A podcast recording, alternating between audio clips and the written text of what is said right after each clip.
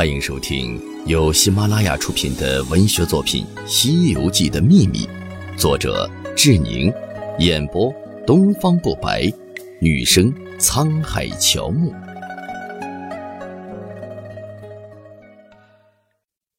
第三十七章：狮驼岭三魔的秘密二。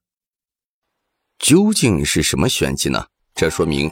如来当初对于降服孙悟空早有准备，胜券在握，并且孙悟空是自己独自一人。如来如果带有很多的随从，则取胜也没有太多的稀奇。